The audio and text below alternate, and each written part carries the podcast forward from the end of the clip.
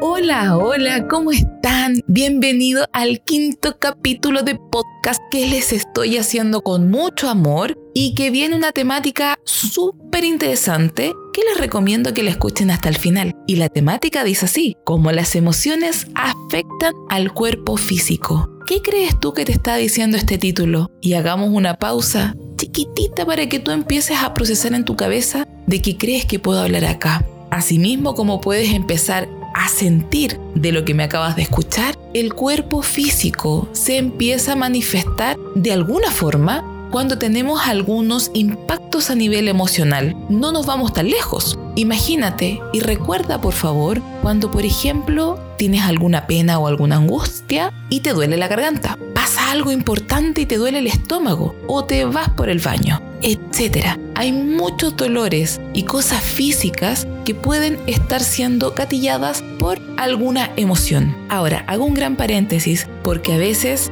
dependiendo si conoces un poco este mundo terapéutico de terapias complementarias, hay que hacer un gran paréntesis y decir que las terapias complementarias sí son muy, muy compatibles y no excluyentes con las terapias de medicina tradicional. Entonces, la intención de este podcast no es crear ningún tipo de conflicto y decir que esto es más bueno que lo tradicional, sino que puede ser un complemento y ayudarnos a entender dónde están los problemas. Dicho esto, vamos a partir con el tema. La decodificación biológica, que es una herramienta que gracias a Dios yo manejo y trabajo en consulta, me ayuda a comprender los dolores, las emociones y cómo puede estar repercutiendo en el cuerpo físico de un paciente que llega con una cantidad de problemas y tratar de ordenar toda la información. Por ejemplo, al menos acá en Santiago de Chile, es muy común, bueno, y en Chile en especial, es muy común escuchar algunas dolencias comunes y las voy a contar, al menos las que he escuchado por años. Diabetes, hipertensión,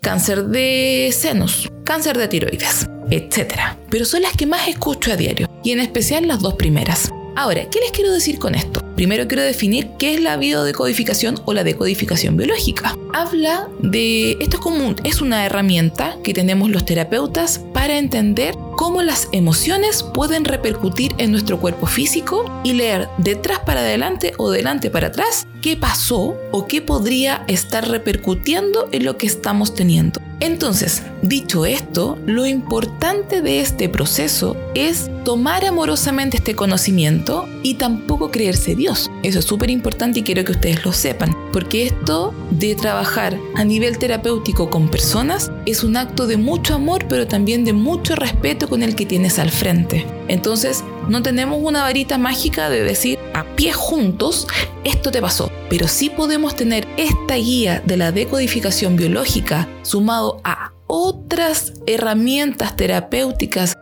que abordamos en consulta para poder orientar a un paciente y que se sienta más en calma, que comience a resolver y también que sea una compañía hacia los métodos tradicionales de medicina y poder trabajar todos en conjunto. Finalmente, somos una gran familia. Entonces, aquí quiero ir con este podcast que es interesantísimo, que lo quería hacer hace mucho rato, porque las emociones finalmente están en todo y están todos los días. Tenemos emociones para todo. Qué pena, qué rabia, qué desilusiones, etc. Somos humanos y los humanos tenemos sentimientos y los humanos sentimos emociones. Entonces, dependiendo de qué tan evolucionados estamos a nivel de vida, a nivel emocional, qué tal estamos a nivel de contexto familiar, si tenemos nuestro rol, estamos en nuestros roles, etcétera, etcétera, etcétera, va a ser cómo nos podría llegar a impactar las emociones. Yo creo que, según lo que he escuchado por largos años,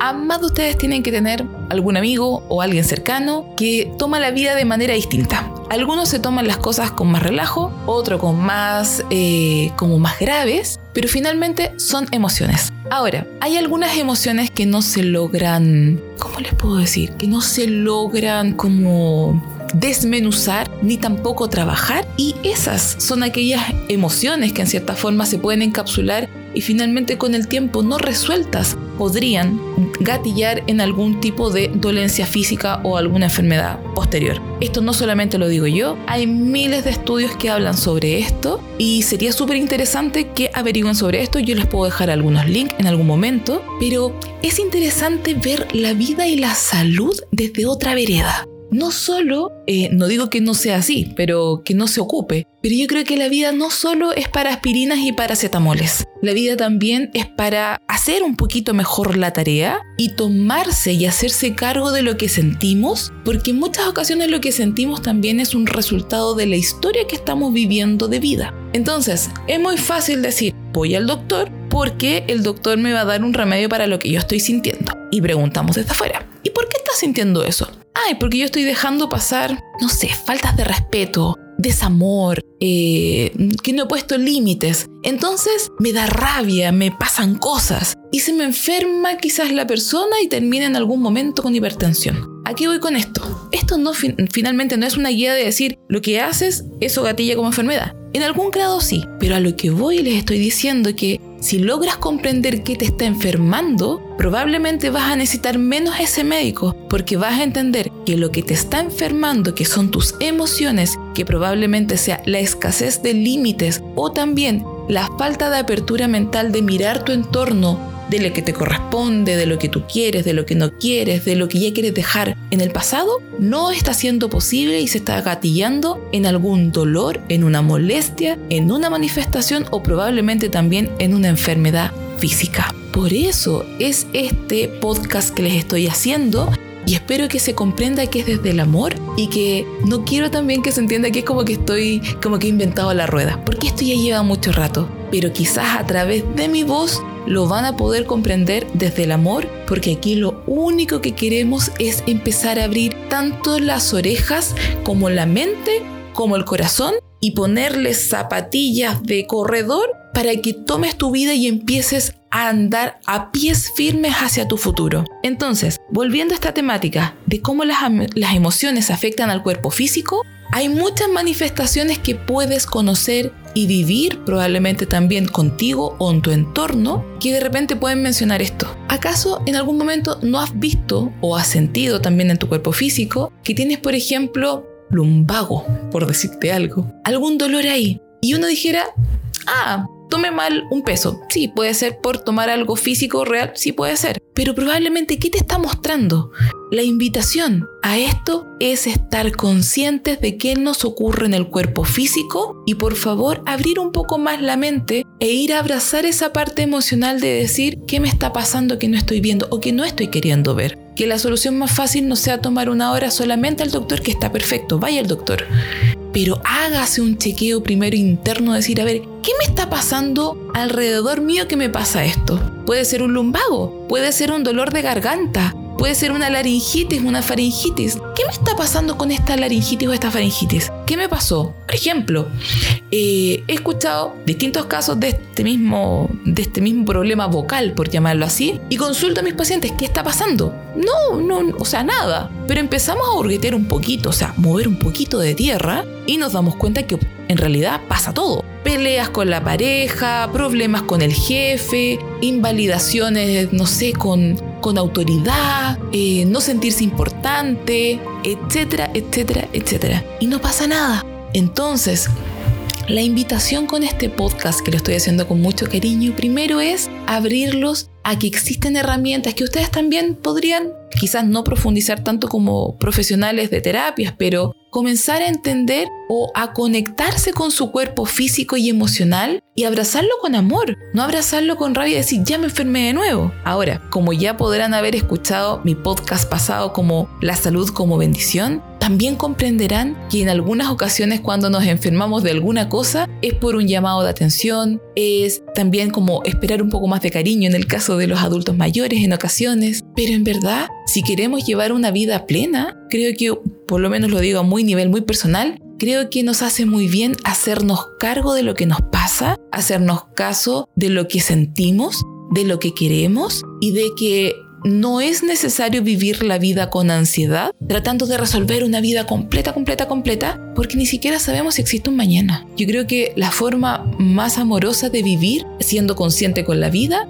es estando en el presente. Sé que a veces cuesta, sé que a veces hay procesos ansiosos, depresivos, etcétera, que gracias a Dios existen profesionales para ayudar eso y también existimos, existimos terapeutas que podemos complementar eso desde otras veredas. Pero ¿por qué llegar a eso? Podemos vivir también en el presente, por lo menos poniendo el granito de arena diario de decir, ¿sabes qué? Hoy día me surgió un inconveniente y me di cuenta que yo no estaba haciendo las cosas bien o que estaba dejando que el resto decida por mí, por decir algo, o que no entendía que algo que empecé a hacer me encantaba y no me estaba dando tiempo para ello, etcétera, etcétera, etcétera somos un constructo de lo que hacemos a diario. Entonces, aquí voy con este consejo. Probablemente tú que me estás escuchando ahora, te podrías preguntar, para empezar a hacer como un chequeo personal, tú mismo contigo, ¿qué tienes, cómo estás y cómo te sientes? Y según cómo te sientes también analizar el entorno o tu, o tu o lo que te ha ocurrido contigo mismo en un horizonte no más allá de un mes.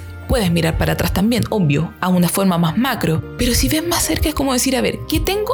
¿Qué he hecho para hacer el resultado de esto en el hoy? Entonces se puede transformar en un proceso súper amoroso para entender que finalmente nosotros somos los que creamos nuestra realidad. Entonces, finalmente, tenemos muchas herramientas gracias a Dios en la vida por los avances tecnológicos, que para todas las cosas podemos pedir ayuda. Por eso, gracias a Dios, también existimos los terapeutas. Incluso si tú quieres, antes de terminar mi podcast, tú podrías ir a visitar, cuando terminemos claramente, gayaamor.cl y conocer todo el mundo de terapias que trabajamos con nuestros pacientes para poder apoyarlos en distintos procesos de vida. Pero mi mensaje en especial de esto, por lo que te estaba mencionando anteriormente, podemos ser conscientes de quiénes somos, qué hacemos y para dónde vamos. Y que cuando encontramos algún patrón, algo que eso nos está manifestando, la primera alarma, que no se la vayamos a dejar al doctor.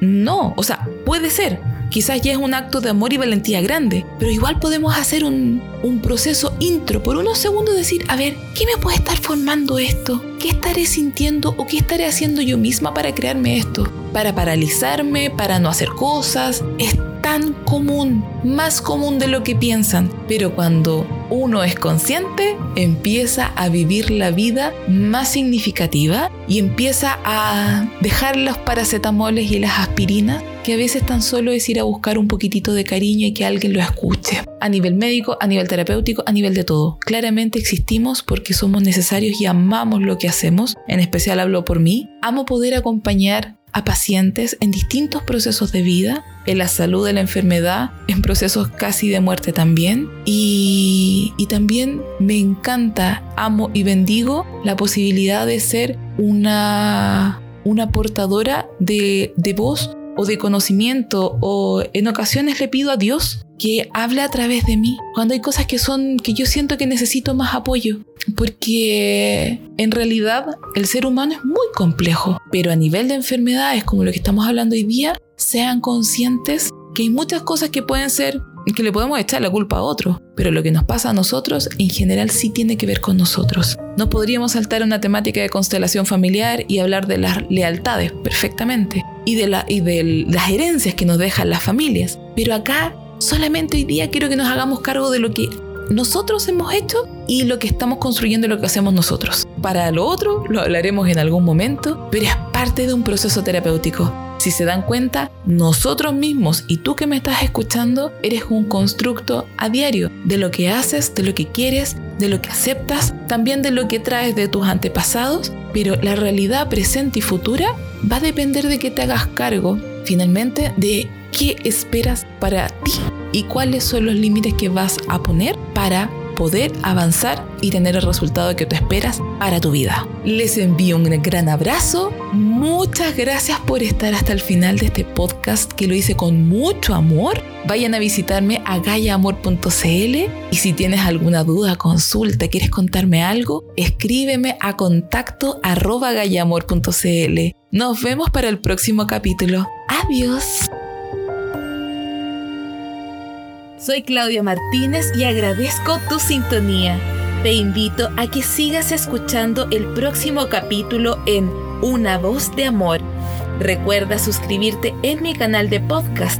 También visitarme en mi página web www.gayaamor.cl, en mis redes sociales, Instagram, TikTok, YouTube y búscame como clau.loveandpeace. Amor y paz. Adiós, nos vemos.